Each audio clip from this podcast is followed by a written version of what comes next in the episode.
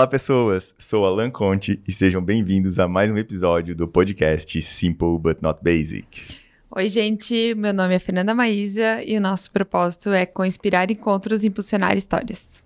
O SBNB foi criado para contar histórias, compartilhar histórias de pessoas simples, mas não básicas. Histórias que inspiram, histórias que conectam.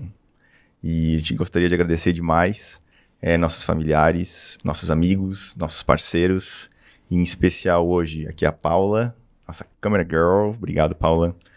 É, também nosso parceiraço Ricardo Rames, nós, Ricardo Rames.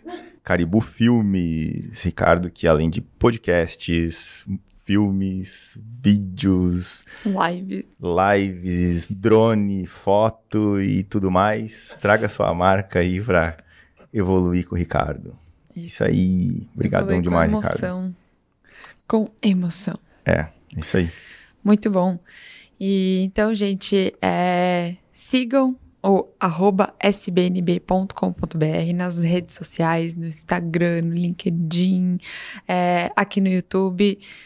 Dá o seu like, dá o joinha, é, manda pro coleguinha, se inscreva no nosso canal e ajude esse projeto a evoluir cada vez mais para que a gente possa trazer muitos empreendedores para essa mesa aqui para compartilhar as histórias e para inspirar outras pessoas também neste mundo do empreendedorismo. E hoje aqui com a gente a gente tem um baita de um empreendedor é, que empreende faz desde os nove anos, né? Não faz faz muito tempo, mas ele empreende desde os nove anos de idade e hoje ele empreende através de um propósito que vocês vão conhecer, uma causa. Então é empreender de propósito.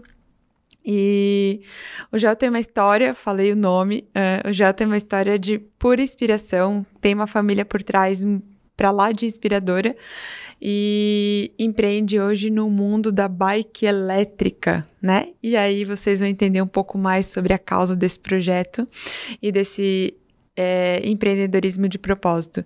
Então, o Joel da Voi, né? E também da JK Bike e tantas outras startups que a gente vai conversar aqui um pouco. Já seja bem-vindo a um episódio, mais um episódio do SBNB. Obrigado por estar aqui e desprendendo o seu tempo para estar conversando com a gente. Obrigada. Valeu, eu que agradeço, né? Alan, a gente conhece de longa data, você também, seu pai, como falamos antes, né? Hum. E o nosso jovem ali que está Deixando mesa. a gente bonita aqui. Bota o filtro, né? Ricardão. É, é isso aí, Joel. Cara, obrigado demais mesmo por estar aí com a gente. É, tem muita história pra gente contar aí. Tem. Vamos, vamos começar aí, então, de onde vem o Joel, onde é que nasceu, como é que começou esse empreendedorismo com nove anos, aí agora tô curioso também. Uhum. É, e como é que foi toda essa jornada aí? Show. Bom, eu Sou casado, né, com a Vanessa, pai do Yuri e também da Eloá que vai nascer. Olha, é, parabéns. Tá aí com o sétimo mês. E 21 anos casado já, junto, né? Uhum. Casado 20. Família simples, humilde. Meu pai caminhoneiro. Minha mãe sempre trabalhou fora para contribuir com a família. E eu tinha uma dificuldade de estudar, uhum. né? E eu, depois de um tempo, eu descobri por quê. E durante essa jornada, né, eu digo que eu fui o que mais estudou na minha família. 12 anos eu completei a quinta série. é, não foi tanto assim, mas eu tinha muita dificuldade. E eu tinha um desejo de seguir o caminho do meu pai. Meu pai é caminhoneiro até hoje, né? Uhum. E aquilo para mim era a inspiração, eu queria ser caminhoneiro. Então, comecei vendendo picolé com 9 anos de idade, no bairro que eu nasci, na Barragem, que eu tenho muito orgulho daquela cidade, daquele bairro, né? Aquela uhum. região lá. Estou conectado até hoje, tenho amigos lá. E foi o meu começo, né? Depois eu fui vender melancias, mas antes da melancia, eu lembro que para vender picolé, tu tinhas que ter uma habilidade para vender bastante picolé ao ponto de ganhar um carrinho, né? Hum. Senão tu começava com uma caixinha de isopor. E tinha a Sufabril na época, que hoje é de uma empresa, né? De um uhum. amigo nosso. Tinha o Senai também, que tinha um movimento grande. Eu disse, pô, é ali que eu vou vender. Uhum. Mas chegava lá e dizia, tu troca um picolé por um passe. Eu digo, uhum. puxa, vou fazer conta, né? Quanto que é o passe? 50 centavos. Pô, o picolé era 30. Liguei pro patrão, falei, ah, no orelhão, botei a ficha. e ele disse, cara, todo ele que entra aqui fala a mesma coisa. O negócio é dinheiro. Eu preciso de dinheiro. Não troco picolé por um passe. Aí eu disse, mãe, quanto que custa o passe? É, 50 centavos. Se eu vender pra mãe por 40, mãe compra? Aham. Então tá, eu troco um picolé por um passe. Rapidinho, eu fui o cara que mais vendeu picolé. né? Nossa. Aham. Porque eles iam de a pé, de carona, de bicicleta. E aí sobrava o passe para chupar picolé. Então, já tinha visão, já sabia fazer conta, né? Mas tinha dificuldade em outras áreas. E assim a gente é, né? Uhum. Depois meus tios plantavam melancia, mas também não tinha essa habilidade de vender, né? E isso é comum nas empresas. Quem produz muitas vezes não tem o acesso a todos os canais que a gente tem hoje. Eu disse, tio, carrega esse trator aí, me deixa aí. E aí carregou o trator de melancia, eu fui. De menor. Mas aí tinha um outro tio um pouco mais velho que eu, ia junto por um pedaço e ajudava, né? E a gente vendeu muita melancia. Ao ponto de depois começar a mudar a matemática. Porra, tá ganhando mais que eu. Ah, É, não foi bem assim, mas por aí. Daí, dois tios, três tios, né? Uma jornada bem legal também. Aprendi muito com esses tios, tenho orgulho de ter convivido com eles, porque me ensinaram muito também, né? A lavoura, a roça, a nossa região é forte nisso, então ensina muito. E eu disse, pô, então eu não vou mais vender de trator, então se esse é o problema, eu vou montar uma barraca lá na BR-470, ali no Jardim Alexandro, né? uhum. E comecei a vender melancia ali. Leva lá pra mim que eu, que eu vou vender lá. E um dia acon- aconteceu um episódio que um cara chegou e disse, cara, quanto que é essa melancia? Eu disse, ah, é sete reais. Tu faz duas por 14? Não, não posso. Melancia do meu tio. tu vê, tinha a noção de matemática, mas na hora, né, uma Uhum. empolgação e tal, não fiz a conta. Que Mas, na verdade, aquele coisa. cara, eu já contei essa história em outros momentos, mas esse cara do, do um Fiat Tempra, Uhum. ele disse, então eu vou levar 10 melancia. Carreguei, ele entrou no carro para pegar o dinheiro e vazou. Me deu um golpe. Nossa. E aquilo que parecia ser bom, começou a parecer risco, né? Uhum. Que antes eu não tinha calculado. Então, cada oportunidade que eu tenho como essa, vai saindo um pedacinho que vai vindo na memória e tal. E esse foi um dos episódios, né? Mas tudo bem, então, a partir daquele momento eu comecei a tomar mais cuidado e tal, olhar mais, fazer mais conta, que a gente sempre aprende pela dor ou por dados, né? Por estatística e tudo mais. Com 14 anos eu fui fechado para construir o pavilhão da King of Fest na barragem. Olha. Olha. Servente de pedreiro. Foi muito legal. Ali eu tive já uma oportunidade, mas durou três dias. eu era muito brincalhão, cara. Tombei um carrinho de, de concreto Cimento. no pé do mestre de obra. Eita. E aí fui demitido, né? Mas, enfim, depois eu fui trabalhar na Transportes Mirim, uma transportadora Uhum. muito boa aqui da cidade também. E lá eu achava que eu sairia dirigindo um caminhão. Uhum. Porque tinha tudo a ver, era meu sonho, né? Uhum. Mas depois de um tempo algo deu errado e tudo mais. Eu fui trabalhar numa outra empresa que prestava serviço de documento, né? Entregava documento para os bancos, para os correios, fazia entregas. E eu dizia, cara, me dá essa chance. Eu consigo fazer de bike. Ele disse, como, cara? Nós temos 16 motos. Como é que tu vai fazer de bike? Eu digo, não, eu sei. Eu vou até na minha casa ao meio-dia, depois eu saio mais cedo e eu vou chegar lá e eu vou conseguir entregar. Só que eu acompanhava a jornada dos motoboy. Uhum. E eu sabia o que eles faziam depois das 4 horas da tarde. Hum. E aí um dia um desses caras se machucou e ele me disse, então vem cá fazer um teste, ó. Lado direito da rua é par, lado esquerdo é ímpar. Tá aqui o itinerário, tu tem que entregar. Quatro horas da tarde eu cheguei de bicicletinha suado, tudo entregue. Não pode. Eu disse, até o que não precisava de assinatura eu tenho. E aí deu muito certo. Em dois anos nós tínhamos 29 bicicletas e nenhuma moto. Nossa. E olha Uau. como faz sentido, né, cara? As coisas acontecem, né? Lá atrás tu já tava É. com esse viés da bike. Com 17 anos eu virei gerente administrativo daquela empresa. Fui emancipado. Uhum. Tinha um diplomata já seis cilindros. Ó. Cara, era sempre independente, né? Uhum. E até um certo ponto, eu acredito que isso pro meu pai e pra minha mãe era um ponto ruim. Porque eu nunca dependi. Uhum. Sempre fui autônomo, liberdade, né? Uhum. Tanto que as nossas empresas têm muito a ver com isso, com a liberdade, né? E, enfim, depois eu fui fazer a carteira para motorista de caminhão Uhum. e eu comecei a viajar. Uhum. Eu levei azar ainda, veio a primeira lei da carteira nova, tinha que pegar a provisória. Eu fui a primeira turma a pegar a provisória. Uhum. Mas eu já tinha me demitido da empresa e tal. Mas mesmo assim vendi aquele carro, dei aquele carro para aprender a dirigir. Meu pai não queria que eu aprendesse. Depois eu entendi por quê.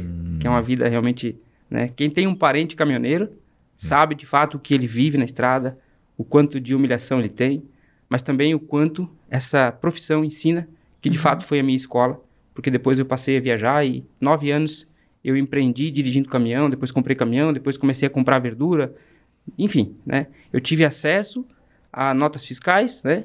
Olhar Sim. o preço de custo da matéria-prima, entender o processo de transformação, Uhum. ver o produto acabado. Uhum. Cara, isso é magnífico. Logística.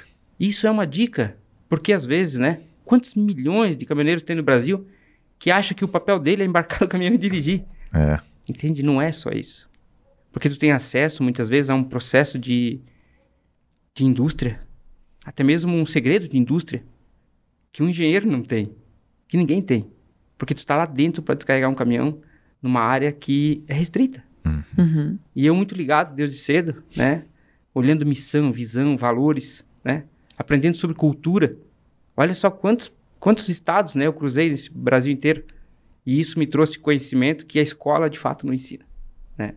Então isso eu tenho muito orgulho. Dessa profissão que eu vivei, que eu vivi, né?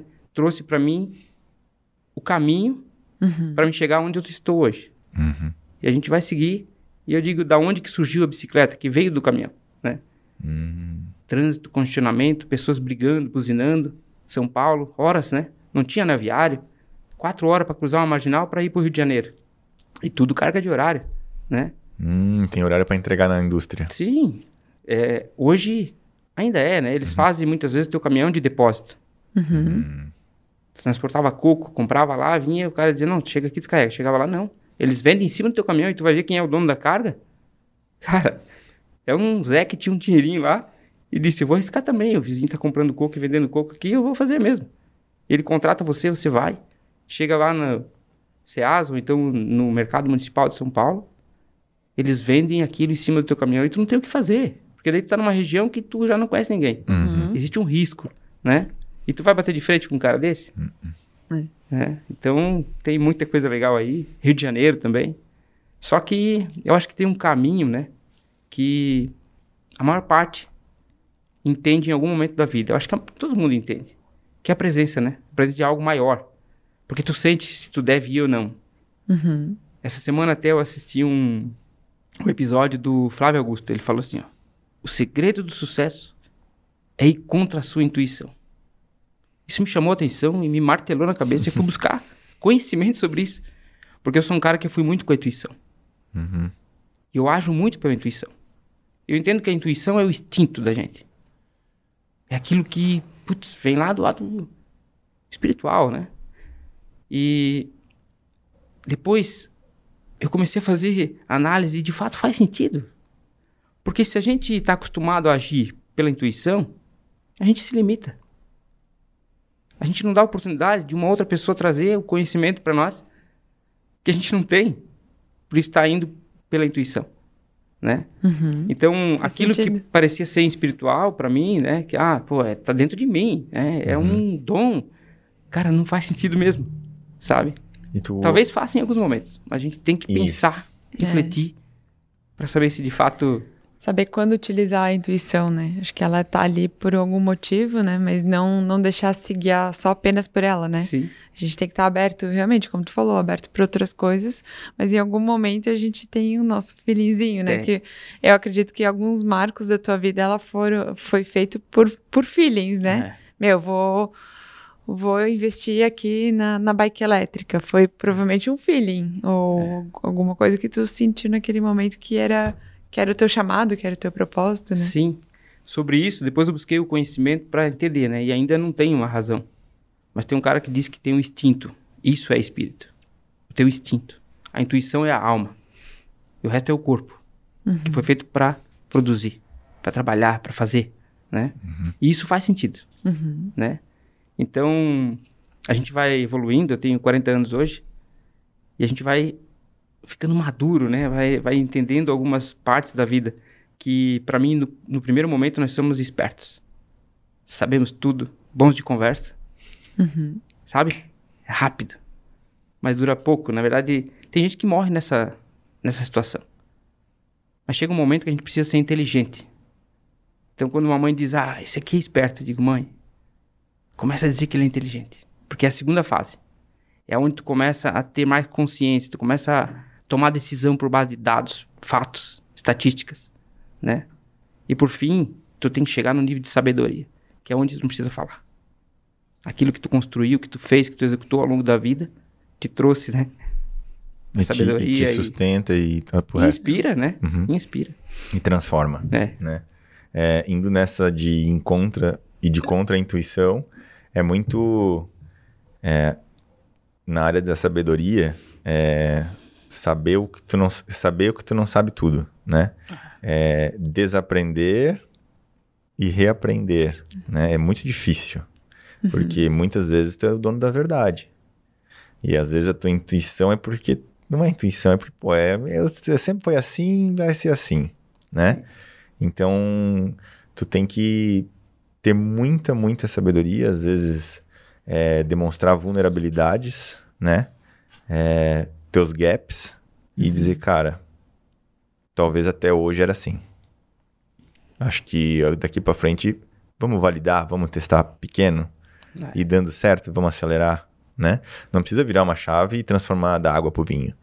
Mas eu acho que vale e o, o de, esse, esse passo de, de encontro de contra a intuição para validar algo que de repente vai mudar ou tá mudando e a gente não vai perceber se não nos permitir isso, né? Estar aberto. né? Perfeito. Muito, muito, muito interessante. É, até pra validar se às vezes, pô, a minha intuição, não, tava certa da minha intuição, não, tava errado. Né? Exato. Tu Tem que, tipo, tirar a prova de fogo, né? Até porque quando tu é dono da verdade, tu tá sendo, nossa, bem, quase que ignorante, né? Porque ninguém é dono da verdade, né? Perfeito. Então, E o legal é que quando a gente vai evoluindo, né? Porque, pode ver, o conhecimento é assim. Uma vez que tu evoluiu, que tu aprendeu algo a mais, tu pode voltar para trás. Então, quando a gente chega nesse nível de entender essas três etapas, a gente pode ser esperto em alguns momentos. uhum, Com aqueles que agem com esperteza com a gente. Né? Agora, se tu ficar só na esperteza, tu nunca vai saber o que, que é estar num nível de inteligência, de maturidade, de- entende? E assim, até chegar no nível da sabedoria. Né? Eu posso ser sábio, mas, pô, agora eu preciso ser esperto. Porque eu tenho que falar com essa pessoa da forma que ela tá falando comigo. Ela tá sendo esperta, ela precisa evoluir. Mas em algum momento eu preciso encaixar aqui o ponto para ela entender que não é por ali, né? E quem traz isso pra gente? Pessoas que viveram mais, Ah, sim. né? Experiência. Eu respeito qualquer pessoa que tenha um dia a mais de vida que eu. Porque ela tem um dia mais de experiência que eu. Não importa em qual área. Mas em alguma coisa ela é melhor que eu. É isso. criou mais casca, né?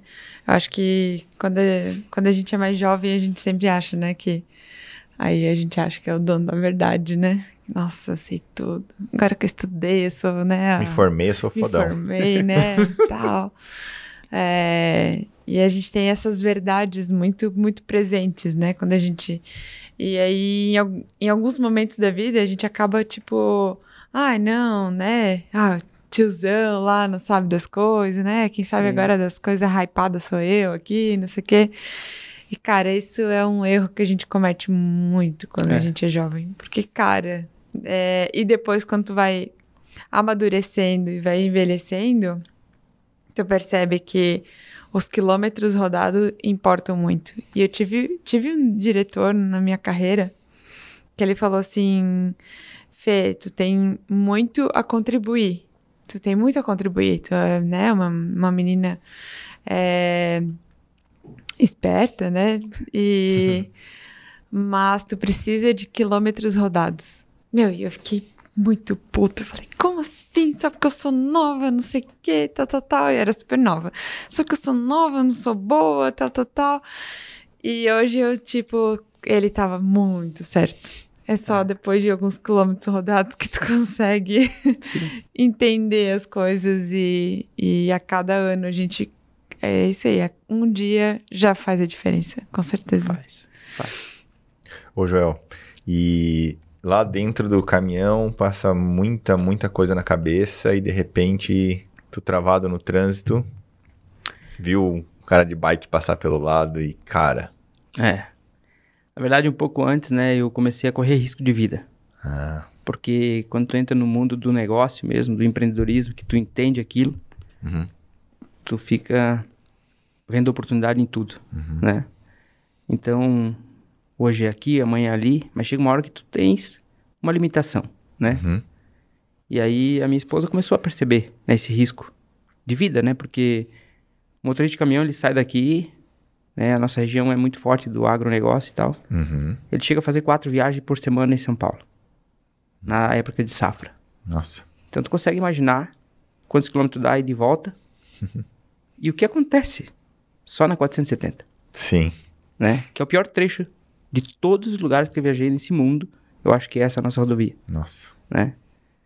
Então, Tu é um cara de propriedade pra falar isso. É. né? então essa situação é, acaba fazendo com que a gente precise de algum apoio, né? E às vezes esse apoio é um, um arrebite. Eu tomei arrebite. Uhum. Acabei com o meu estômago. Chegou um momento que eu achei que eu tinha que, tinha que ir pra droga, Uhum. né? E esse é um caminho sem volta. Então eu resolvi começar a conversar, abrir o jogo, né? E a minha esposa disse: pô, mas nós tem que mudar, nós tem que pensar. Eu disse: não, então vamos criar uma meta. Se tu engravidar, eu paro. não demorou muito. então a gente viu que tinha uma conexão ali também, né? Mas infelizmente já perdeu o primeiro bebê e tal. Mas aí eu já tinha botado o caminhão para vender. E eu fui falar com o meu tio, né? Na verdade, ele veio falar comigo quando eu tinha vendido esse caminhão já. Ele disse: "Ah, olha, hoje ele já é falecido, mas ele disse: eu tô com os caminhões parados, eu tenho que fazer umas viagens com ele e tal no Nordeste, ele só puxava no Nordeste. Ele disse: faz uma viagem com o meu caminhão, experimenta o Nordeste. Eu não conhecia o Nordeste. Tu vai ver que é uma experiência diferente, não é essa correria que tu faz aí com verdura pra cima e pra baixo, né? Uhum. Eu disse, então, vou. Era pra ficar 20 dias a primeira viagem, fiquei 55 dias fora de casa. Aquilo pra mim era ruim, Certo. porque eu sempre fui acelerado, né? Hoje eu tento controlar e ser mais lento e tal, no sentido de, de agir, Uhum. mas não no sentido de estratégia, né? A gente começa a usar a cabeça de outra forma. Antes eu usava muito o corpo, ação, atitude. E Eu sempre falo, é, sair do mão de obra pra mente de obra. mente de obra. Perfeita a colocação, né? Perfeita. Nunca tinha ouvido essa, essa colocação. E aí, poxa, nós ficamos 16 dias no pátio de uma empresa para descarregar. Parados. Nossa Senhora. 16 dias pra 16 dias. descarregar. E não podia nem usar o banheiro da empresa. Sabe o que, que é? Essa é a vida do caminhoneiro. Nossa, cara. Entende? Ainda existe isso. Uhum. Porque às vezes quebra uma balança, ou às vezes três caminhoneiros vão lá e fecham a balança e dizem ninguém mais entra, ninguém sai, porque ele já estava lá 20 dias às vezes. E aí chama o sindicato e tudo mais. Nossa. Então naquela viagem eu disse, Deus, me diga o que eu devo fazer, porque eu não quero mais isso aqui. Uhum. Eu não quero. Eu prefiro então voltar pra correria, né? Porque eu sei que eu vou em São Paulo e volto em 24 horas. Agora, 50 dias fora de casa também é demais, né? E na volta, cara, nunca me esqueço, a gente tava passando uma marginal, indo pra Belo Horizonte. E aí eu disse, pô, será que nós vamos perder mais quatro horas aqui nesse trânsito? Eu comecei a olhar os carros, olhar as pessoas e buzinando e fumando e sabe, sabe aquela vida cruel que São Paulo vive, Uhum. né? De repente eu disse, poxa, será que os políticos vão olhar para a cidade pela ótica de quem vive, de fato, quem tem vida? Né? Essa sociedade que passa quatro horas dentro de um carro. E aí passou um senhor de bicicleta, cara, numa beirada assim, foi embora. Eu disse, olha a liberdade, quem tem liberdade aqui? Aquele cara tem liberdade. E aí naquele momento me deu um estalo, cara. Eu disse, putz, foi o day one. A bicicleta não por gosto nem por cultura, mas por necessidade. Ela será um modal de transporte mais utilizado também no Brasil como é em outros países. Uhum. E olha só, estava um pouco além do, do tempo, né? Isso foi em 2007. Uhum.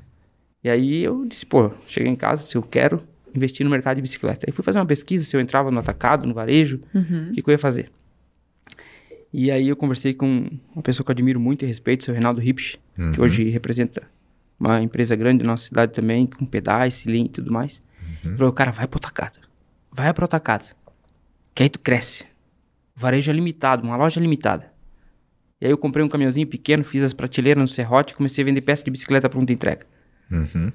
E o primeiro cliente disse, primeiro que eu paguei aluguel num galpãozinho pequeno, que quando eu carreguei o caminhão ficou vazio. eu disse, sou ferrado. O estoque cabia no caminhão. Não podia dar errado, Alain. Uhum. Não podia dar errado. Porque eu investi o que eu não tinha até. Um Uhum. pouco além.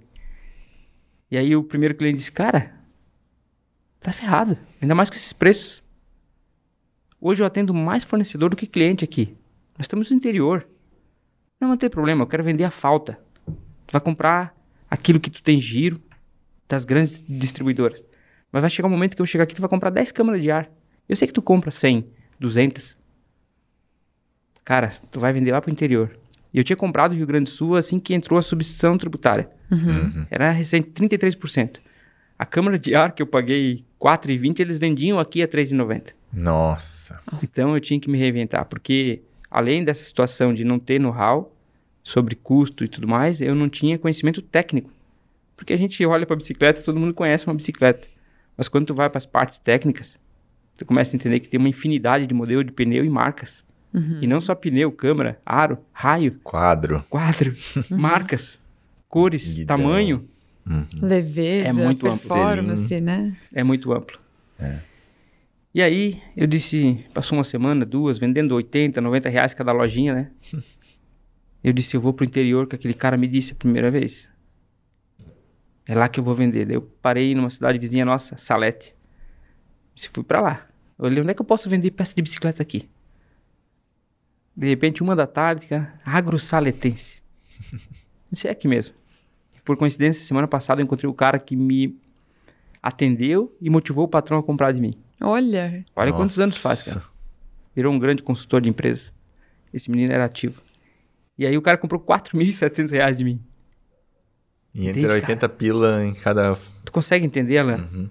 Às vezes, né? A gente falou um pouco antes de começar esse episódio sobre a gente olhar para onde todo mundo olha, né? Uhum. Mas enxergar o que poucos estão enxergando. Isso é de João Kepler. Uhum. Olhar para onde todo mundo olha e ver o que ninguém tá vendo. Uhum. Então, passa na nossa frente toda hora. Mas a gente, na esperteza, às vezes, não percebe. Entende?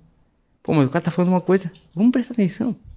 Porque lá foi a minha chave, cara. Eu vendi mais de um milhão de reais no primeiro ano em agropecuárias, materiais de construção, aquelas vendinhas. Mas, claro, os caras são os mesmos, os clientes são os mesmos. Só que agora ele não precisa vir a Rio do Sul comprar. Uhum. Ele vai ter ali aquilo que ele mesmo troca em casa. Uhum. E o legal é que eu aprendi com esses caras também, porque eles também não sabiam a parte técnica. Uhum. E eu consegui aumentar o valor do meu produto, porque eu sabia que uma agropecuária trabalha com uma margem muito apertada, porque vende quantidade, né? Sim. Vai vender um insumo para lavoura, é tudo quantidade. E é ali que eu acertei, entende? Mas desde o começo eu colava a etiqueta nossa com o nosso código, porque eu sabia que tinha muitos distribuidores Uhum. e ia chegar um momento que alguém oferecesse esse produto lá para eles com um valor menor que o meu, porque de fato eu não tinha condição de ter um preço justo, Uhum. né? Tava começando, não tinha know-how.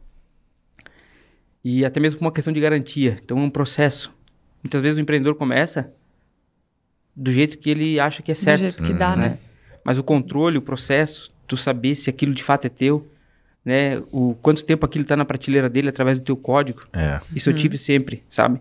Uhum. Então, para facilitar a minha vida, porque eu comecei sozinho, né? Sim. Depois de um ano a Vanessa veio, depois de um ano eu contratei o primeiro colaborador. Uhum. Mas o primeiro ano eu comprava, vendia, carregava o caminhão, colava etiqueta, Entregava. entregava, cobrava. Pra você ter uma ideia, venda pronta entrega, tinha que fazer uma nota de remessa manual, manual. De tudo que tá no caminhão. Era 60 páginas escrita. Nossa. E valia para uma semana. A Vanessa Nossa. tem o dedo grosso por isso.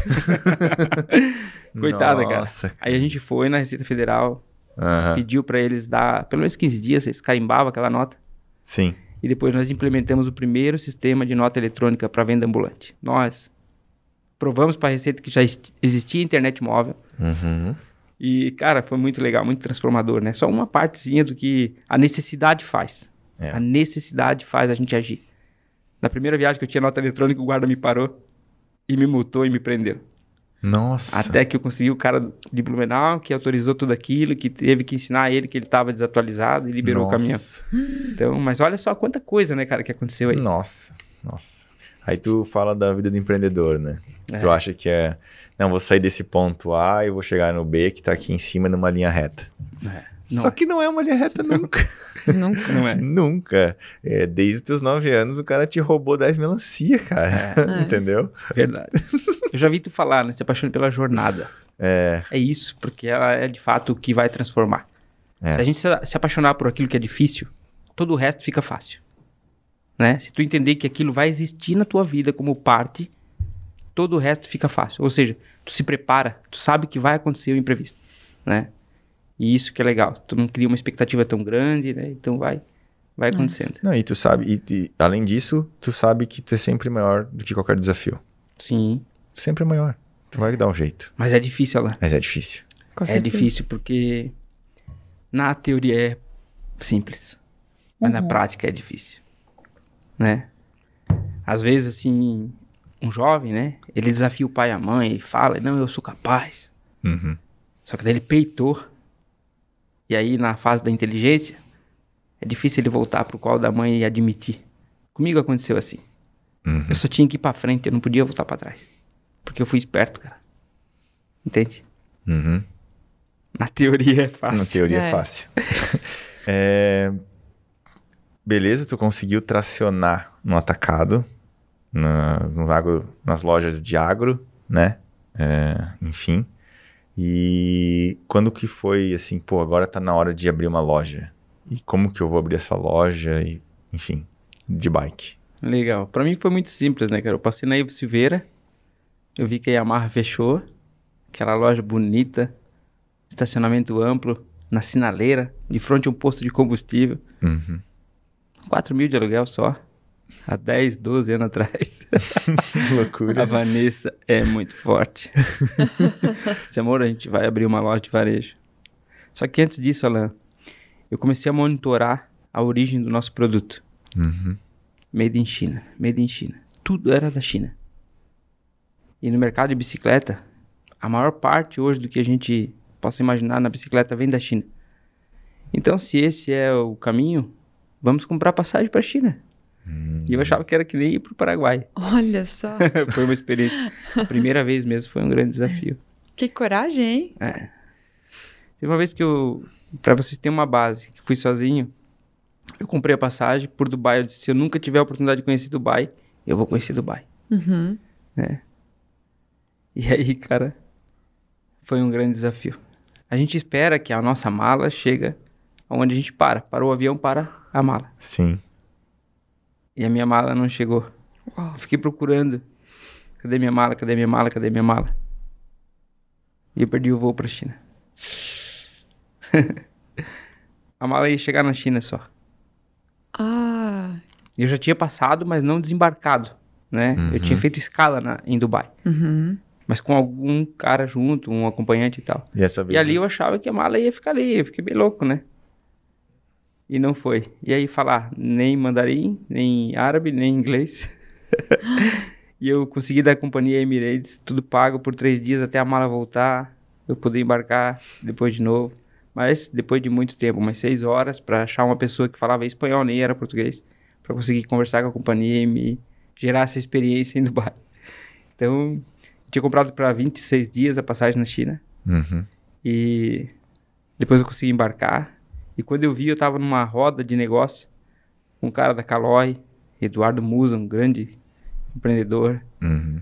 os maiores, né? E eu mudo. Eu sempre digo que a pessoa que gosta de falar, falar, falar, quer ser um bom ouvinte, vai pra China sem falar inglês. tu vai ser um bom ouvinte, tu vai aprender a escutar, porque tu não tem como abrir a boca em situação nenhuma lá. Uhum. Então foi muita experiência, né? Através da bicicleta eu conheci 21 países. Ela me, pro- me proporcionou isso. Então é um ponto de, de reflexão para quem empreende. Às vezes a gente deixa de valorizar isso. Né? O que o empreendedorismo me trouxe de conhecimento ou de experiência que eu jamais teria trabalhando em CLT ou, né? Empreendendo numa micro-região, não entendendo o universo de fato, né? Que é o mundo que a gente vive. E lá na China eu vi a bicicleta elétrica como uma grande oportunidade para aquele ponto que eu tinha percebido no ponto inicial, né? Uhum. Poxa, mobilidade, transporte, locomoção de pessoas e transporte de pequenas encomendas. Tu pode ver, o universo da bicicleta é tão amplo, mas é tão amplo, que a gente vamos, vamos só classificar aqui. É bike infantil, Uhum. é bike de lazer, é bike de transporte, é bike de competições, é bike de esporte, é bike antiga, é bike seminova. E aí vem o que? Cor, tamanho, marca. É infinito. Uhum. Então eu entendi depois de um tempo que para quem quisesse realmente ser uma referência dentro desse mercado de bicicleta geral, a gente precisa ter uma loja de 5 mil metros quadrados para conseguir trabalhar com bicicleta. E é uma grande oportunidade isso que eu tô falando. Porque ninguém é bom em nada. Se tu quer trabalhar com toda essa gama, tu não consegue ter, de fato, uma especialização, né? Porque é muito amplo, é muito amplo. uhum. E aí eu comecei a olhar transporte, transporte. Hoje, eu posso dizer, eu nunca saí do transporte. Porque o foco daquilo que eu trouxe da China, que é a bicicleta elétrica, a gente foi pioneiro, né? Uhum.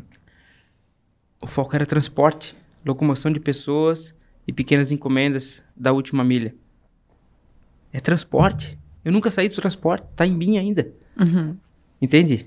Mas estava na China e tu não tinha aberto a loja ainda. Não tinha. Ah, Aí eu comecei a olhar e lá eu trouxe as primeiras bicicletas elétricas. A gente foi pioneiro. uhum. Rio do Sul pode dizer isso. Nós fomos a primeira empresa a trazer bicicleta elétrica de fora. Errei. Medida fora do padrão, pneu diferente do que a gente tem aqui. Né? Tudo fora. E ainda tinha o problema de estrada. Não é a mesma estrada que a gente vive na Europa ou na Ásia. E aí eu comecei a fazer uma conta. Eu disse para minha esposa: vai em paralelo à bicicleta elétrica. Uma hora nós vamos acertar. Demorou quanto tempo, cara? 11 anos. 11 anos. Para que as pessoas começassem a entender isso por necessidade. Uhum. Entende? Então, nesse meio tempo, eu disse, pô, vamos testar o varejo, né? Porque a bicicleta elétrica também tem a ver com varejo. Nós precisamos entender o consumidor. Uhum. E aí eu vi essa loja lá, eu disse, não, vai aqui mesmo. Vamos alugar essa loja, vamos assumir o compromisso. Eu já tinha trazido as bicicletas elétricas, tinha Kiggle Fest na cidade. Uhum. Nós tínhamos uma S10, eu nunca me esqueço. Tipo, o povo gosta de bebida, churrasco. Vamos fazer um churrasco, vamos encher essa S10 aqui de cerveja. Vamos distribuir camisa, da mais simples que for, para essas pessoas usar a bicicletinha. Não sei se tu lembra, né? era um desenho de um bonequinho voando assim na bicicleta. Ele segurando o guidão e ele voando, porque dava a impressão de, de liberdade. de- Liberdade de voar. e ali a gente botou umas 40 bicicletas elétricas circular, né, na, na Fest, e a gente teve um, um boom. Mas aí veio a cultura, né? Uhum. E a falta de entendimento, a regulamentação. Vereadores queriam emplacar a bicicleta elétrica em 2009 para 2010. Nossa. Sabe, a gente passou por muita coisa. Regulamentação é, é- foi o maior gargalo, né? Porque a gente bateu de frente com uma indústria que é muito forte, automotiva, né? E depois a gente vai falar um pouco sobre isso, que a gente tem que entender de fato os dados. Mas foi muito legal, eu trouxe dados para o prefeito, para o vereador e disse, cara, tu já imaginou se as agentes comunitárias de saúde tivessem uma bicicleta elétrica para ir trabalhar? Estamos no interior, tem uma propriedade longe da outra. Uhum. E se fosse de bike elétrica seria mais rápido, levar o medicamento mais rápido. E a gente tem muito senhor de idade que não tem mais carteira, mas vai lá jogar um baralho com a nossa bicicleta. Uhum. Então a gente conseguiu popularizar aqui, né? Ele falou, cara, eu não tinha essa visão. Então olha só, às vezes a pessoa bate de frente porque o campo de visão dela é limitado naquela região, ainda mais a nossa região. Uhum. Então a gente precisa ter conhecimento, conseguir desenhar para as pessoas de forma assim não invasiva, mas para que ela compreenda né, através de exemplo. Poxa, Tem meu pai, empatia na hora de educar, né? meu pai usaria uma bicicleta elétrica, minha avó usaria uma bicicleta elétrica. Uhum. Em Ituporanga tinha as senhorinhas que faziam fila de triciclo elétrico para ir para os bailes. e que antes dependia de um filho que às vezes tinha um compromisso muito sério com a empresa ou com a escola do filho, Uhum. né? E isso tudo foi se cultivando e a gente foi movimentando e chegou um momento que a gente tinha 3.600 bicicletas rodando no Alto Vale. Uau. E a gente provou para a prefeitura que era interessante, foi montado um projeto, a gente colocou 30 bicicletas na prefeitura de Rio do Sul, Uau. ainda em 2010. E essas mesmas bicicletas, elas rodam até hoje na prefeitura de Rio do Sul. Nossa. E para te ver, o resultado é tão grande, tão impactante, que eles nem se lembram disso. Uhum. Não lembram? Já mudou prefeito, mudou gestão, mudou tudo e as bikes estão ali. Em 2018, 80% das agentes comunitárias era a mesma. E tinha uma rotatividade gigante. E hoje elas não querem o modelo atual. Elas não querem falar em trocar aquela bicicleta. Elas não querem, elas se apegaram porque caminhar era difícil. Uhum. Consegue entender, cara? E assim, um pega o bentinho no rosto, dá uma passeada, né? Entende? Já Ah, depreciou. agiliza, né? Agiliza. É. E pensa, né? No calorzão, Nossa. né? É. Agilizar a tua ida daqui e ali. É, é importante. Enfim, depois a gente abriu a loja de varejo, começamos a entender o consumidor, começamos a fazer pesquisa, né? E a gente teve um sucesso muito grande. A gente cresceu de forma desordenada. Uhum. Porque a fé, né, a vontade, a atitude era muito maior do que todo o tipo de problema que pudesse surgir. Isso era a nossa característica. Só que chega uma hora que tu começa a refletir. Porque eu não tinha gestão, eu não sabia de gestão. Não conhecia, minha esposa sabia. Mas também o básico, né? Hoje ela admite também isso. Uhum. É o básico, porque o financeiro de um negócio é um novo negócio dentro dele. Tu tem que saber o que tu faz com o dinheiro, que é o produto. Se está sobrando, investe. Compra à vista, negocia preço, né? Se está faltando, vai para o banco, negociar para o banco. Mas numa condição que tu tenha as condições de pagar e nunca aceita a proposta que ele vai te oferecer na primeira vez, É. porque tem muita margem. É o negócio deles. Uhum. Entende? Então, empreender é isso. Eu sempre amei vendas. Eu sempre digo que só vendas cura tudo dentro de um negócio. Ricardo Jordão Magalhães. Vendas cura tudo. Porque, de fato, pode ter problema de gestão, pode ter problema de produto, pode ter problema de pessoas. Mas se tu não tiver o oxigênio, que é a venda, nada funciona. Então, para qualquer um empreendedor que tenha passado dificuldade ou esteja passando dificuldade, vai estudar vendas. Se não sabe, cara, contrata um cara que sabe. E não precisa saber tudo. Mas tu precisa entender que esse é o oxigênio de qualquer negócio. É aquilo que flui, de fato, todo o ecossistema, né?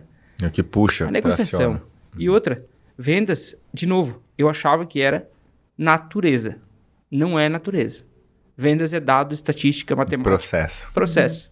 Vendas é eu processo. posso dizer que qualquer pessoa que nunca vendeu nada, se ela para na sinaleira e oferecer água, em 15 carros que passa, ela vende uma água. Uhum. Por que, que não acontece isso com a maior parte das pessoas?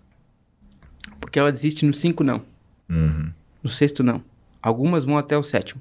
E o processo de criação de um hábito na nossa vida é assim.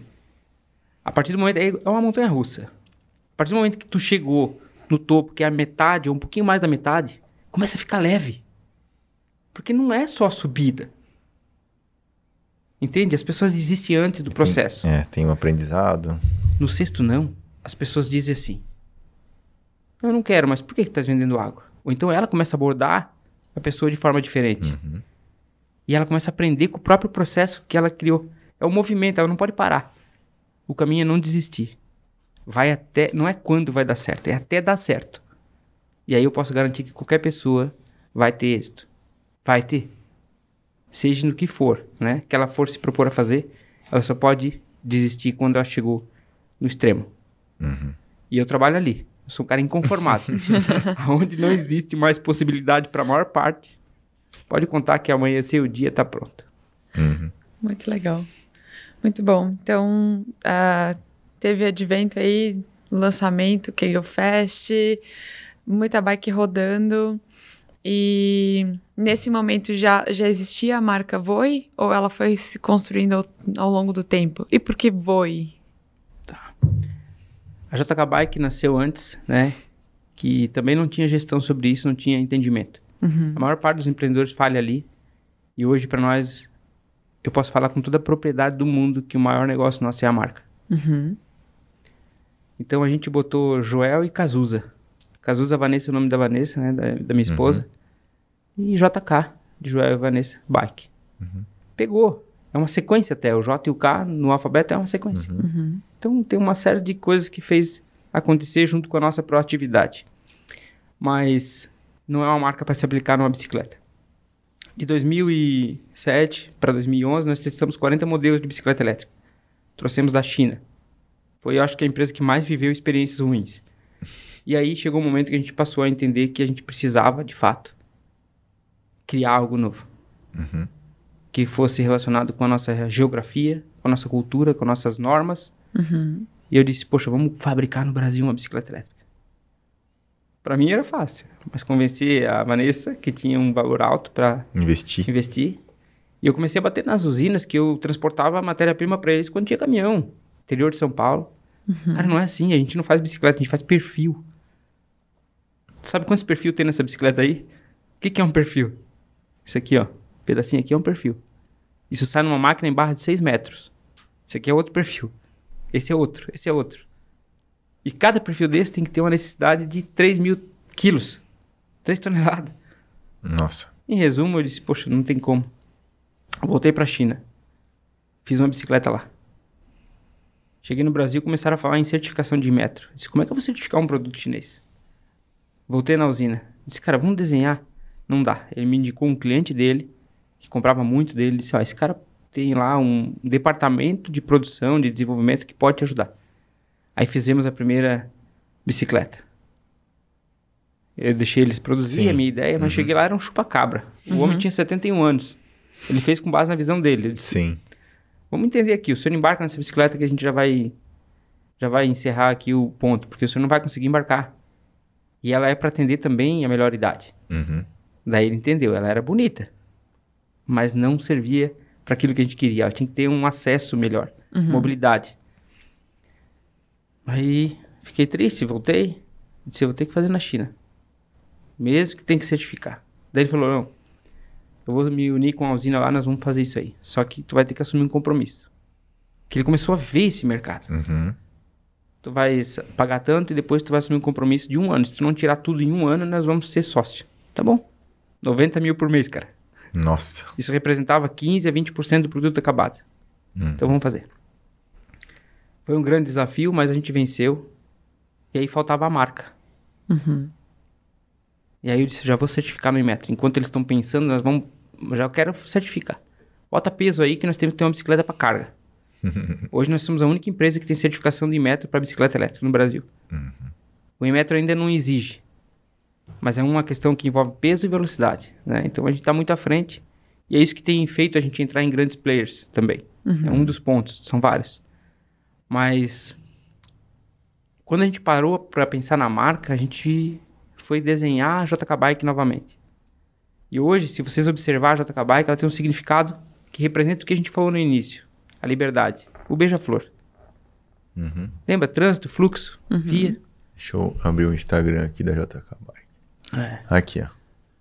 Ela é um beija-flor e se vocês olhar bem, é o J e o K. Uhum. né? Representado ali. Uma empresa da nossa região muito legal também. O Brunão. Ajudou a gente a desenvolver. Mas ela não se aplicava como marca de bicicleta. Ajudou. Ajudou muito porque a gente teve uma visibilidade representativa, né? Poxa, bicicleta é liberdade. Mental, física e financeira. Ela representa isso.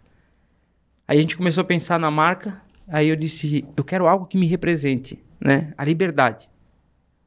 Mas aí eu percebi que eu tinha abraçado uma causa, né? Fazer as pessoas olhar que existem outras formas de locomoção. Através da bicicleta elétrica. Então, ela, ela tinha que ter alguma coisa relacionada a ir e vir. Uhum. E voe significa caminho, através do Grazos, a Aline.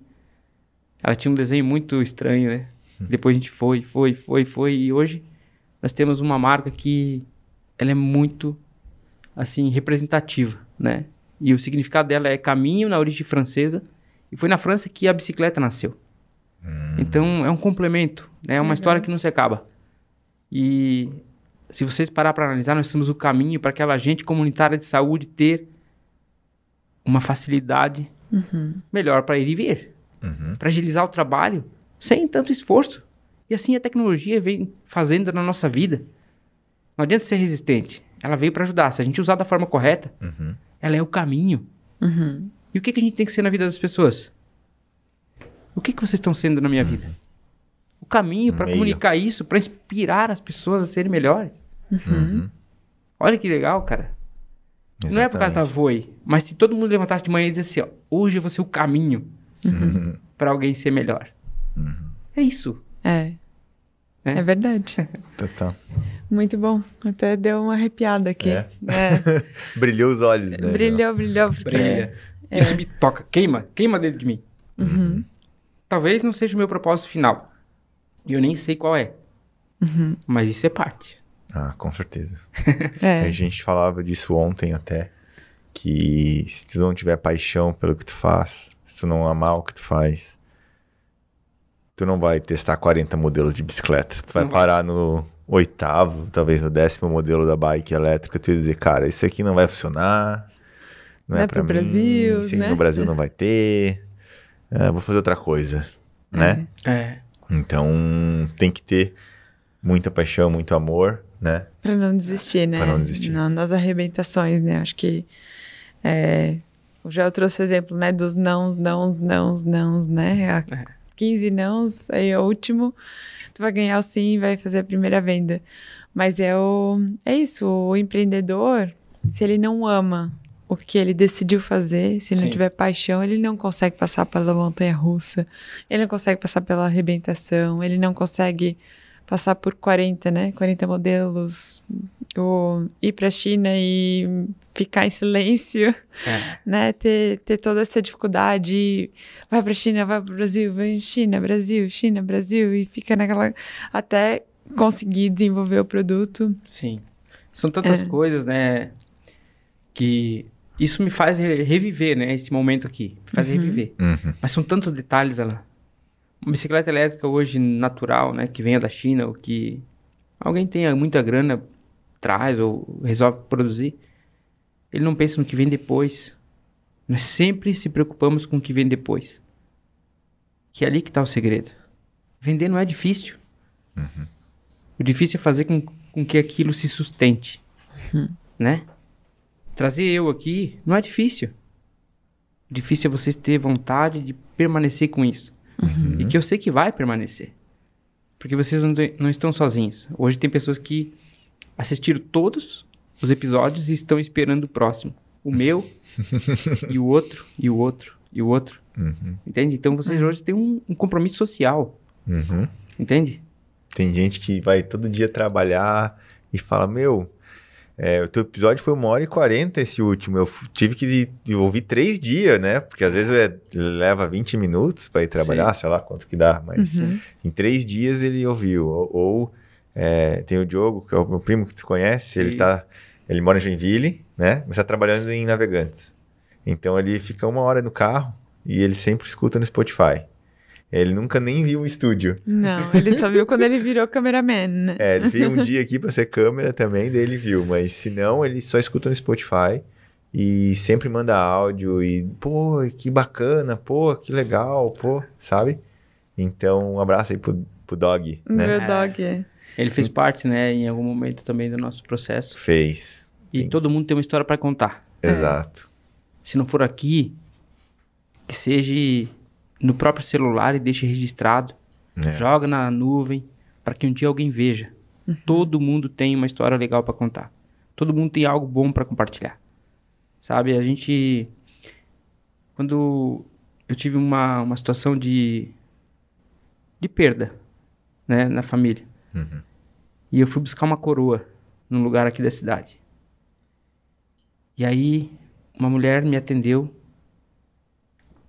cansada, quase que numa situação de debilitação, mas ela estava lá proativa. Todo mundo vai saber de quem eu tô falando. E ela tem uma história fantástica lá, sabe? Mas às vezes a gente deixa essas pessoas de lado. Talvez ela tinha que estar aqui hoje. Ou talvez amanhã ela tenha que estar aqui. Uhum. Porque nós temos tempo, nós somos novos, Uhum. sabe? Eu falei das pessoas que viveram mais do que eu. Tu consegue entender quantas pessoas de fato construíram tudo que a gente pisa? Alguém construiu esse prédio. Uhum. Mas como que ela é percebida hoje na sociedade? O meu pai. Tenho certeza, cara, que ele tem muita história pra contar. Ah, Uhum. muito Sabe? ensinamento. Porque eu vivo um momento com ele de conexão hoje muito maior do que eu já vivi. Uma referência pra mim, ele e a minha mãe. Falamos um pouco antes, a minha mãe, ela tá com 62 anos, ela se formou agora em educação especial e passou no concurso da PAI. entende, cara? Tem um propósito. Ela entende que ela precisa se manter viva, É. ativa. E todo mundo precisa. E É. todo mundo pode. É. Sabe? Basta olhar pra coisa, cara. Olhar pra situação diferente. A rua que a gente mora não é o nosso mundo. A casa que a gente vive não é o nosso mundo. É. O bairro que a gente mora não é, a cidade não é. Tudo isso é parte, mas existe coisas muito melhores. Meu pai nunca andou de avião e nem minha mãe. Às vezes por medo, Uhum. entende? E quantos não conhecem a praia na nossa cidade? É. Quantos nunca experimentaram um sushi? Exatamente. Por crença que limita, Porque não se permitiram, né? entende? É. É. Cara, o mundo é muito maior do que a gente possa imaginar. É muito maior. Falando de estar ativo, como tu também é um cara que vai bastante para São Paulo, deve pegar Uber, etc. Já encontrei muito senhor aposentado sendo Uber, né? Engenheiros aposentados sendo Uber, advogado aposentado sendo Uber.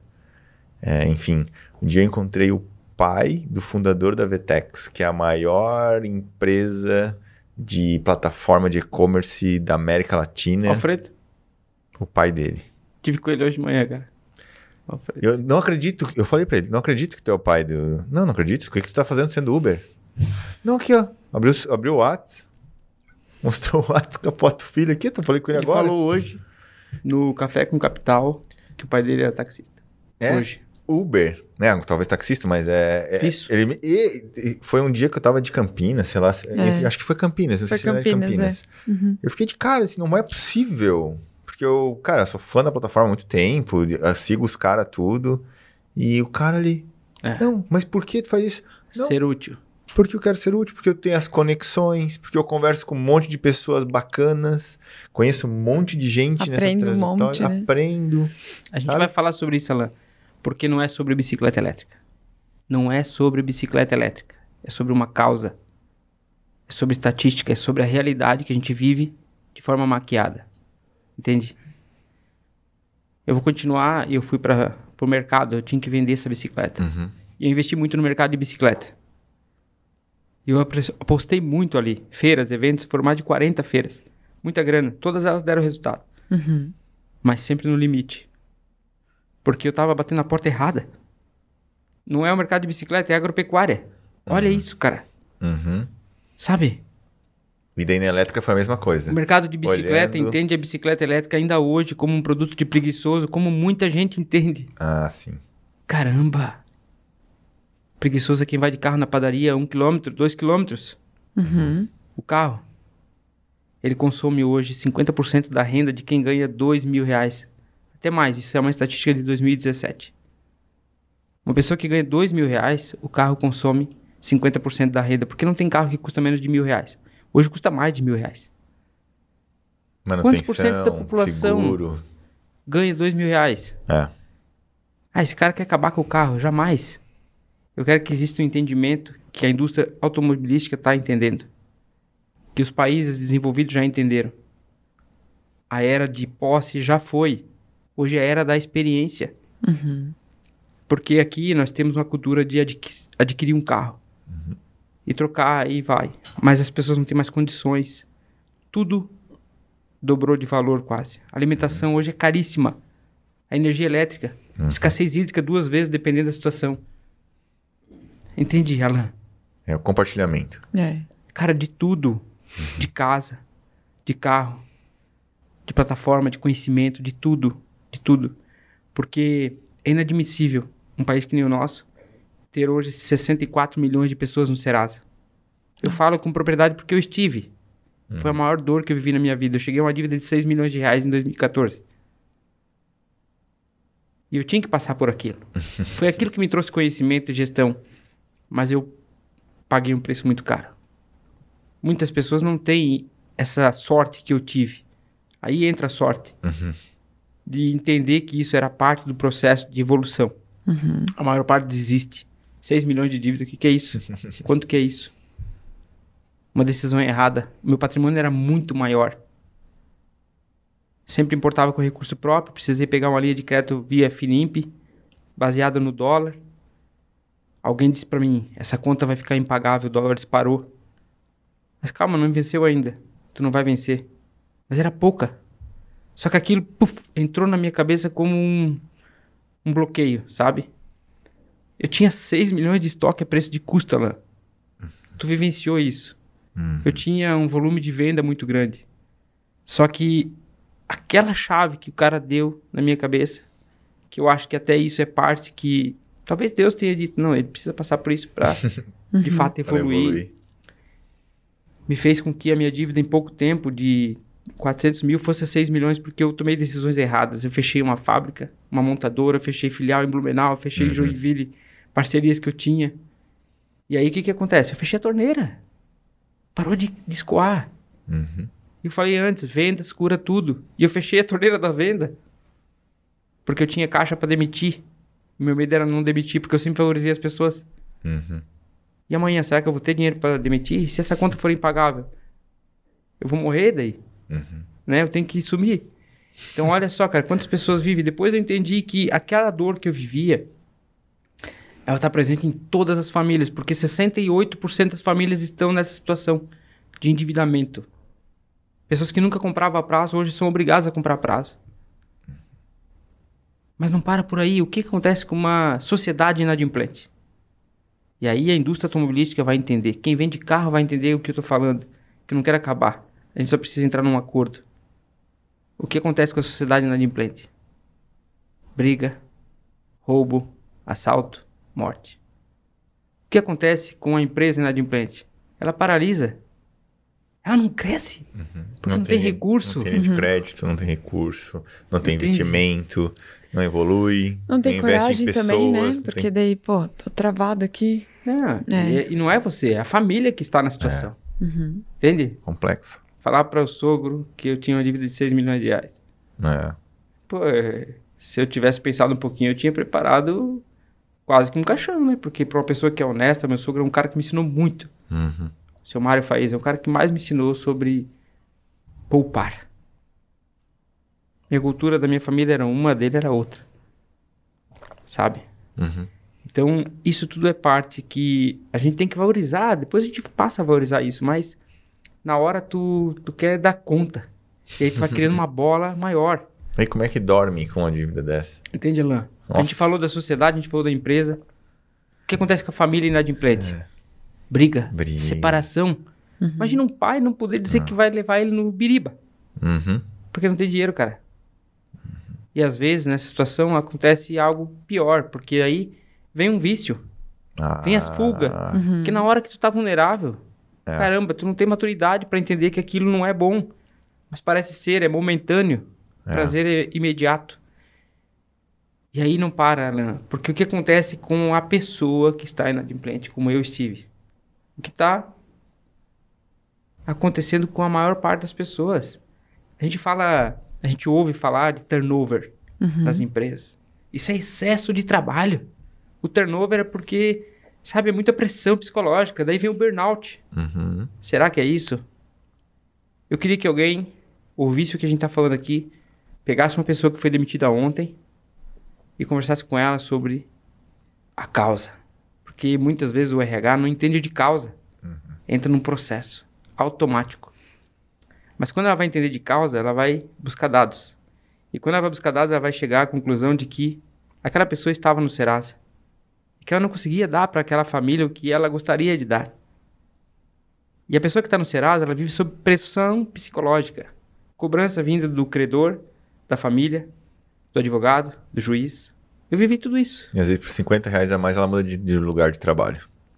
Não é? Às vezes ela não muda, cara, mas às vezes a empresa muda ela porque ela é improdutiva. Ah, tá. Porque ela tá um, sob pressão. Entendi. Entende? O que, que gera improdutividade é isso. Na indústria catarinense, 45% do funcionário está no Serasa. E olha que legal isso aqui. Entre aspas. Porque o RH hoje ele busca o DISC, Uhum. ele busca metodologias que existem para fazer análise de perfil. Uhum. Só que ele não tem uma coisa simples. Busca o Serasa do cara na hora. Financeiro. Se ele entende que o cara tá numa situação de dívida alta, ele não vai contratar. Mas a maior parte da sociedade tá com uma situação de dívida baixinha. É um problema fácil de resolver. Não é 6 milhões que nem eu tive. Às vezes, é 120 reais. Que ele podia dizer pro cara assim, cara, vem cá. Eu entendi uma situação na tua vida. Tua dívida é só de 120 reais e isso está te causando uma dor. A primeira coisa que nós vamos fazer é pagar a tua dívida e depois nós vamos encontrar uma forma para você ir e vir para o trabalho, porque essa dívida foi gerada por um outro modal, às vezes, Uhum. ou às vezes por uma coisa que ela não precisava ter. E aí nós vamos te dar uma oportunidade de 45 dias. Depois nós vamos prorrogar isso para mais 45 dias. E baseado no teu desempenho, a gente vai avaliar, porque isso é um problema. Às vezes é 1.200 reais, entende? Às vezes é R$ mil reais. Só que se tu entender que tu tá ajudando essa pessoa, que ela vai ser eternamente grata por você olhar para a dor dela e dizer assim, eu vou te ajudar, Ela vai entregar muito. cara, ela vai, entregar, muito... muito mais. mais. Entende, Alan? Sim, sim. Não é sobre bicicleta, cara. Consegue entender? Uhum. É sobre mobilidade. O carro passa 95% do dia parado. É. 95% do dia parado. Entende? Aí tu vai olhar, essas empresas elas têm um pátio gigante para estacionamento, De carro. para alimentar aquilo que consome a maior parte da renda. Então vamos lá. Um dia eu conversei com um grande empresário da área têxtil, que tem muitas lojas representativas em Santa Catarina. Qual é o teu maior concorrente? Ah, não tenho concorrente. Tá. Eu entendo que tu é diferente. Tu tens algo a mais, mas tu tem concorrente. Eu vou te explicar por quê. Porque concorrente não é aquele aquele cara que faz o mesmo que você faz. Concorrente é tudo aquilo que consome a maior parte da renda das pessoas. Que não pode comprar roupa. Entende, cara? Não sobra dinheiro Se pra tu comprar sabe roupa. que 50% da renda de 80% da sociedade que trabalha vai para o modal, que passa 95% do dia parado, você tem que incentivar o uso de um modal alternativo. Uhum. Já pensou se a gente conseguisse colocar 20% só desse recurso que é investido dessa forma errada na economia? Precisa de estrada? Muito menos. É. Consegue entender? O problema psicológico afeta onde? A saúde. Saúde, É um doente a mais a- na fila que não precisaria estar é, lá. Produtividade, Entende, cara? Acidente de moto é um outro modal, né? mas é o maior problema de saúde pública. Cara, eu não quero acabar com a moto. Mas no ano de 2020 foram indenizadas 180 mil vidas por acidente de moto. Mas não para por aí, Alan. 180 mil vidas, 90% homens, 70% jovem, com idade de 24 a 18, de 18 a 24 anos. Que é o primeiro negocinho que ele compra É, o ali. primeiro Primeira modal. bisa, primeira motoca, primeiro motor que ele compra. É, o que primeiro ele- modal de locomoção, né, que ele faz. que tem mais mulher do que homem no Brasil, é verdade. Mas nasce mais homens. A maioria vai embora antes de chegar na fase adulta. Entende, cara? Quanta coisa. É foda. Quem nunca teve uma bis, né?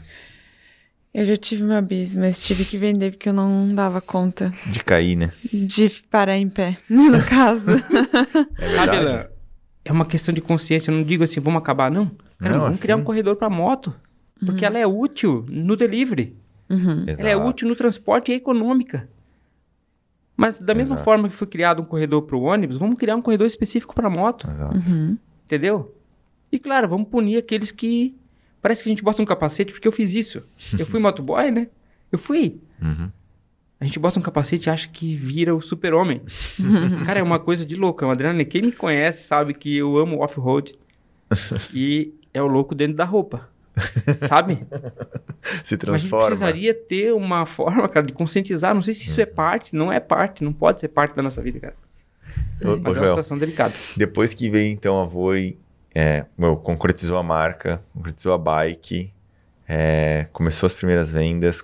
é, quanto tempo para escalar e chegar até hoje, assim, dizer, pô, agora encontrei o viés? Ela, porque ela não nasceu junto com a JK, a bike elétrica sim, mas não a Voi. A Voi veio um pouquinho depois, né? Uhum. É, quanto tempo aí que tu já tá na jornada da bike elétrica para agora? Não sei se agora tu pode dizer, pô, agora então o mercado entendeu. Eu tava à frente do tempo, eu ouço todo dia isso. Uhum. Você é uma usina de ideias, você está à frente do tempo, mas hoje é presente, né? São 13 anos atuando com bicicleta elétrica no Brasil. E a gente focou no mercado de bicicletas, que a cultura ainda era bicicleta é esporte, lazer e bike infantil. E quando eu me lembrei daquele ponto, que vender peça de bicicleta em agropecuária era um negócio, eu comecei a sair fora daquilo. Eu comecei a experimentar bicicletas em hotéis compartilhada. Uhum. Eu comecei a experimentar bicicletas em condomínio. Uhum. Eu comecei a experimentar bicicletas na logística, né? E eu comecei a sair de produto e pensar em serviço. Uhum. Olha que legal, né? Uhum. Eu comecei a transformar o meu produto em serviço. E aí entrou a vertical de locação. Depois de 2016, 2017 ali, eu comecei a focar mais nisso. E a gente teve um resultado legal. Mas eu não podia vender isso porque eu sou um cara que eu tenho um compromisso muito grande com aquilo que eu me comprometi. Então, se der errado, cara, eu tenho que assumir. E tu colocar, às vezes, 100 bicicletas num cliente e depois dar errado, é um problema, porque envolve a bateria. Então, eu tive que desenvolver bateria com maior autonomia, com maior segurança. E depois de um tempo eu entendi que não era sobre produto e não era sobre serviço. Por mais que a gente colocou mais de 15 mil bicicletas elétricas no Brasil, eu comecei a entender que o caminho era pensar em modelo de negócio. Uhum. Transformar produto e serviço em modelos de negócio. E aí a coisa começou a ficar interessante, porque a marca é um modelo de negócio. E que a rentabilidade dela não é sobre bicicleta, é sobre royalties. E que ela pode ser licenciada para algo que faça uma diferença na vida da pessoa, como a bicicleta faz. Ela pode contribuir com um óculos para um cego ou para alguém que tem uma mobilidade reduzida, né, física, Uhum. e que o cara vai passar por esse processo de licenciamento de marca, de, de criação, de registro, né? Então a marca passou a ser um modelo de negócio e ela é independente de tudo, ela anda em paralelo. E um outro ponto legal é que quando tu separa a marca do CNPJ razão social, olha que dica, tu nunca vai comprometer ela, porque o cara vai processar uma JK Bike se existir uma falha. Graças a Deus a gente tem algumas metas de nunca ter uma trabalhista e tem mais uma. De nunca deixar de honrar os compromissos financeiros, mas me fugiu agora. A gente tem honrado isso. Nunca tivemos uma causa trabalhista Uhum. em toda a jornada. Mas se acontecer, a meta da marca, essa é a outra meta. Nunca ter ela no Procon ou no Reclame Aqui. Uhum. Entende? Uhum. Por que, que a gente pode falar isso, Alan? Porque tu conhece a nossa empresa. A gente assume aquilo com responsabilidade, tudo que a gente se comprometeu. Entende? Então a marca é um negócio. Após a gente criar a marca, a gente começou a pensar nela como bicicleta. Depois a gente pensou nela como aluguel. E aí a gente viu que existe um gargalo para escalar. Uhum. Porque é um produto de ticket médio alto. Ele tem um custo. Não é baixo. Então, uma das dores que a gente vive ainda hoje é a necessidade de capital, mas muito capital. Comecei a bater nessas frentes, comecei a ser voluntário. No momento que eu não podia escalar, eu comecei a me unir de novo com a associação empresarial, que foi uma, um ponto de transformação na minha vida, os núcleos, né? Uhum. Às vezes a pessoa reclama, mas não entende o que tem ao nosso redor, Uhum. né? A nossa Um- associação Um ecossistema, né? um ecossistema. Tem um monte de gente que tá ali disposto para te ajudar, sabe? Basta tu tirar a bunda da cadeira. TPC. Né, que eles, eles falam muito isso em Joinville. Aham. Eu sou mentor lá. E aí eu comecei a me cadastrar nos programas como mentor, mas eu nem sabia se eu tinha capacidade. Sim. Mentor voluntário. E uma das coisas, né? Eu nunca cobro uma mentoria e jamais vou cobrar. Porque eu me comprometi a retribuir com a sociedade, assim como tanta gente ela te ajudou e me ajudou Sim. sabe? Então isso é uma contribuição. Às vezes é doído, porque às vezes tu tá até da noite falando com um cara que ele tá na fase inicial. É o que nós estamos fazendo aqui hoje. Isso, cara. Entende? Sim. Mas é parte. É parte do processo e vai vir a recompensa, Ah, com certeza. sabe? Porque esse cara vai falar de ti e vai falar bem, porque de fato transformou. E às vezes a transformação vem através de um de um soco no estômago. É. Sabe? A gente tem que dar. Porque quando tu. Eu, eu era muito de. de só soprar. Não era o cara de morder, Entendi. sabe? Mas tem hora que tu tem que morder mesmo, cara. e fazer o cara, assim, ó, estar numa situação de necessidade maior do que ele estava. Porque a gente muda a cultura por duas formas. A primeira forma é o quê? Ciência, dados, matemática, a forma simples e fácil, mas que é difícil de compreender e executar. A segunda forma de muda- mudar a cultura é a necessidade. Se a pessoa está reclamando, está numa situação de vulnerabilidade, está ali, sabe, sofrendo, Uhum. cara, bota ela na situação pior. Demite, dá um pé na bunda mesmo, ou então, sabe? Isso acontece pra família, pra marido, pra tudo. Aí ele vai evoluir. Evolui, o filho evolui. Ah, tá ruim aqui, filho? Então vem cá, meu filho. Vai. Sabe? Ele Assume vai transformar. Ele vai transformar e vai voltar e vai agradecer. Então eu acho que é sobre isso, Alan. Né? É sobre a gente compreender. E depois que tu transformou em modelo de negócio, conseguiu atingir alguns outros mercados que tu sempre almejava? Como é que foi? Quer ver, ó? Produzir uma bicicleta com custo de 5 mil reais. Vamos falar da linha de entrada. 3.500 reais, o custo é eu vender ela por 5. Eu tenho uma margem. Com uma rentabilidade de 15%. Isso vai dar um valor de 700, 650 reais líquido. É bom? É bom. Mas essa mesma bicicleta, numa vertical de locação, entendendo que tu tem um produto bem desenvolvido, de qualidade, que tem uma vida útil mínima de 5 anos, alugada a 700 reais por mês, ela é melhor. É melhor do que vender. Consegue entender? Vamos supor, 700 reais vezes 15% vezes 36 vezes. Tu vai entender que essa bicicleta ela vai gerar para ti um resultado muito maior que o dobro de tu vender. Só que não para por aí. Essa mesma bicicleta, que uma vez vendida, outra vez alugada, e na terceira vez ela usada na vertical de locomoção, que é a logística leste maio, com ticket médio de 10 reais, vezes 5 anos, com uma rentabilidade de 30%, ela passa de 100 mil reais de resultado. A mesma bicicleta. Então não é sobre fazer quantidade, Uhum. é sobre aproveitar recurso. Melhor uso. Consegue entender, cara? Uhum. E com base nisso nasceu as verticais. O primeiro passo nosso era desenvolver uma empresa que se sustentasse após 10 anos. Olha a nossa visão lá, 10 anos. Vanessa, está disposta a ficar comigo para que a gente se dedique 10 anos para uma empresa sem pensar na casa, na piscina, no lazer, no carro? Tô.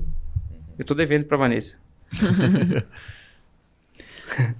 a gente conseguiu entender isso. Só que agora ela pegou essa veia. E ela não quer mais vender bicicleta. Ela quer vender, óbvio. Tem um mercado gigante para venda. Uhum. Mas a gente entendeu que alugar bicicleta é melhor. E a gente começou a bater em grandes players. Nós provamos pro correio aqueles dados sobre a moto, sobre a necessidade de habilitação para ter uma moto, sobre a autonomia de 100 km da nossa bicicleta. Uhum. Sabe? E Sobre hoje o já tem bikes social. dentro do correio. A gente tem bikes rodando no correio. O correio testou 21 modelos. Nossa. A gente foi aprovado. O correio tem uma projeção de 6 mil bicicletas. Nossa. Agora tem um projeto para 350 bicicletas para aquisição, a gente está ali. E não para, porque a gente se conectou com uma outra dor do correio, e a gente desenvolveu um outro produto relacionado para o correio, que tem uma demanda de. Cara, é exponencial. E além do correio, tu pode falar de outro grande player? Sim. A gente alugou primeiro através da JK Bike, depois a gente entendeu que quando eu bati na porta do investidor, ele não quer saber de passivo. Tre- funcionário de 13 anos, 12 anos de casa, Uhum. processo, indústria. Ele não quer saber disso. Então a gente tem que pensar em startup. Nasceu a Rental. Rental significa aluguel, locação, locadora, rentabilidade. Uhum. E a gente montou a Rental para alugar bicicletas e outros meios. O nosso projeto de bicicletário, a gente tentou vender ele para a prefeitura, não tinha recurso. Então me dá o espaço que eu monto o bicicletário eu busco parceiros. Então, locação de espaço, de publicidade num bicicletário, viabilizou o coletivo, viabilizou a implementação que gera valor agregado para toda a sociedade, para o usuário que tem um lugar, local adequado para guardar a bicicleta no parque e ainda a marca das pessoas num local que hoje é quase impossível colocar uma publicidade. Mas através dessa lei, que é legal, tu pode. Então, olha só quanto viés existe. dentro Benefício para todo lado. É. Para Entende? ecossistema, né? Após a gente buscar isso, ficou mais fácil. A gente conseguiu ter a atenção dos investidores. Tá. Só que a gente descobriu que trabalhar em bootstrap Uhum. até um determinado tempo é muito legal, porque dentro dessa jornada de captação de recursos começa a parte da incubação, que vem as universidades, a, a associação empresarial, ela vai te dar apoio em troca. né? Eu vou te dar um espaço, uma mesa, uma cadeira, suporte, know-how, conhecimento. Depois vem a aceleração, que entra um investimento anjo, Uhum. 100 mil reais, o capital semente, ou tu busca da família. Porque cada uma dessas fases tu vai perdendo um pedacinho do teu É, vai teu diluindo, negócio, vai Sim. diluindo a empresa. da tua startup. Uhum. Depois vem a série pré-seed, Uhum. que é mais um pedacinho. Depois vem a série seed. E chega um momento, cara, que tu descobre que o melhor dinheiro não é do investidor. O melhor dinheiro é do cliente. Isso é fato. Sempre, né? É. Sabe? E aí tu começa a entrar nessas verticais para aprender mais, mas para de repente ela ampliar o teu modelo de negócio, teus modelos de negócio. Então a gente descobriu o seguinte, nós temos uma vertical que é para aluguel de bicicleta. Nós temos uma empresa que vai só produzir. Ela vai ampliar o- a capacidade de produção. Então, se entrar recurso na rental, pronto, ela compra da, da empresa com desconto muito bom, que é um grande atrativo da rental, Uhum. ou seja, ela tem acesso à bicicleta com valor de 30% abaixo do valor de mercado. Uhum. O investidor pergunta: Não, mas eu poderia comprar qualquer bicicleta e então alugar? Não, mas tu tem a melhor bicicleta do Brasil, comprovadamente, e por 30% do valor que ela de fato estaria disponível no mercado. E que gera esse resultado e que tem essa vida útil. Pronto. Esse já é o maior diferencial competitivo para o investidor olhar a nossa bicicleta. Mas aí ela não para por aí. Porque essa vertical, ela gera uma demanda para um outro modelo de negócio, que eu estudei desde 2017. Tanto na vertical de venda quanto na vertical de locação, nós precisamos ter assistência técnica. Que por mais que a bicicleta seja eficiente, vai furar o pneu. Uhum. Vai dar um problema. E aí a gente começou a pensar em franquia, em modelos de negócio onde o cara investe um valor pequeno e esse valor pequeno é todo convertido em produto de showroom Uhum. E ele já garante a receita recorrente vindo da assistência técnica lá naquela cidade. Então eu fechei um contrato com o Correio de 100 bicicletas. Uhum. Eu tenho demanda para manutenção de 100 bicicletas. Eu chego na cidade de Brasília e eu busco um parceiro para investir um valor pequeno para ele ter acesso a tudo que essa, a- essa marca faz. Ela faz bicicleta, faz bicicletário, ela aluga bicicleta e ela vende bicicleta com faturamento direto de fábrica. Entende? Eu tô abrindo, porque entre tu compartilhar o conhecimento para as pessoas ou para quem é concorrente e de fato sair a execução no meio disso, Ah, não. existe um caminho muito, Muito amplo e no começo eu Sim. tinha dificuldade. Ah, isso é segredo meu. Sim, a maioria Não. dos empresários, empreendedores Não. acha que, ai, meu precious, a gente já falou É. algumas vezes, meu anel precioso aqui, não vou divulgar nada. Você não vai evoluir. Entende, Alan? E aí, cara, chegou um momento que nessa busca de investimento eu consegui captar um cara que eu conheci em 2015 no epicentro do Ricardo Judor Magalhães, que é o Maurício Vargas. Hum, Esse cara tava numa fase de decadência. Porque ele já tinha o negócio dele acontecendo, já tava rodando sem a presença dele. Ele falou, Joel, eu acredito em ti, cara. Nós vamos montar um negócio. Nós vamos fazer uma startup de logística leste maio, valer 70 milhões de reais até janeiro de 2022 que é o fundador do Reclame do Aqui. Reclame Aqui. Uhum. E ele comprou a nossa ideia, cara. E a gente tava entrando numa fusão, numa negociação para criação dessa startup, 50%, 50% para entrada de 10 milhões de reais. Uhum. Que ia vir parte dele, parte de amigos deles Sim. e tudo mais. E tem um crowdfunding ali. Exatamente, cara. E ele tava muito empolgado. Dia 23 de março nós falamos do contrato e deu tudo certo. Primeiro de abril ele morreu do Covid. Nossa, Nossa. cara. é, isso aí é, isso aí foi foda. Foi, foi. Daí essa hora eu me questionei, né? Eu comecei a conversar com Deus De e digo. Uhum. Ô, senhorzinho, até onde tu vai me testar? Até onde eu preciso encarar esses desafios, né? Porque tá, tá pesado, cara. É. Acabado de achar o cara e o cara veio o Covid e leva ele. Era duas da manhã lá, eu questionando Deus mesmo, cara. Questionando e indignado com ele. Uhum. E eu comecei a validar todas as crenças que já existiam na minha cabeça. Porque na China o Deus é outro. Lá a Bíblia não é a mesma. Aham. E na Índia também. E Dubai também. Sim. Isso aí tudo pra mim é balela. E eu comecei a questionar, cara. E nisso veio lá uma uma chamada. É, grupo de empresários brasileiros reúne 50 milhões de reais em um fundo para investir em 20 startups. Isso era uma da manhã para duas da manhã a hora que eu vi aquilo. Daí eu questionando Deus, né, cara? Eu, tá, é isso aí, então vamos preencher isso aqui. Na mesma hora eu preenchi. Uhum. 10 de junho, aniversário da Vanessa, a gente recebeu a notícia que foi aprovada. Olha. Um fundo de 50 milhões. Carlos Luiza Martins, Uhum. Camila Farani, Carol Pfeiffer, Caíto Maia da Chili Beans, Janguier Diniz. Os caras do Shark Tank. E Shark. E mais, né, cara? Janguier Diniz hoje é um investidor alto da Bossa Nova. Sim. Mas depois isso começou a, a ser desmembrado de uma maneira diferente. Uhum. É, hoje existe marketing for equity, Uhum. existe mentoria for equity. Eles criaram um pool para te dar uma- um acesso ao conhecimento que tu não tem. Então esses 50 milhões de reais ele era convertido. Só que na hora eu não percebi isso, eu não prestei atenção nisso. Certo. E eu fiquei empolgado, e a gente ficou assim, emocionado, eu disse, pô, chegamos na mão dos grandes. E isso está acontecendo, e está sendo valioso, porque de fato, cara, o conhecimento vale mais do que dinheiro. Ah, vai. Sabe, Alan? Porque tu tens acesso, cara. O acesso vale muito. Uhum. E eles me trouxeram o acesso. Hoje eu tô conectado Conexões, conexões. com uma rede, cara. Mentoria, né? Entende? É muito ampla. Eu falo com o Jagueliz no WhatsApp. João Kepler no WhatsApp. Sabe, esses Uhum. caras que até então parecia aqueles atrizes, aquelas atrizes, aqueles atores de novela Uhum. que a gente achava impossível chegar Intocáveis, perto do, né? Do fulano, Sim. do Zezé de Camargo e do Luciano. Uhum. E isso é os caras do universo que a gente está vivendo, de startups, né? Uhum. Mas enfim, então a gente tem essa startup chamada Rental, né? Hoje eu tô fora da JK Bike, Uhum. eu administro a Rental e a gente tem contratos com o Correio, com outras empresas menores, que é muito fácil validar o nosso negócio, a gente coloca uma bicicleta à disposição e testa. Depois você me diz se fazer sentido, a gente assina um contrato. Você faz tipo um, um freemium, né? Cara, é muito legal. Bota ela lá free Não tem volta. e o cara, pô, dá resultado, eu vou querer. E com base nisso a gente chegou na RAP, através de um, de um outro amigo. Uhum. A RAP ficou impressionada com a nossa velocidade. Santa Catarina é veloz.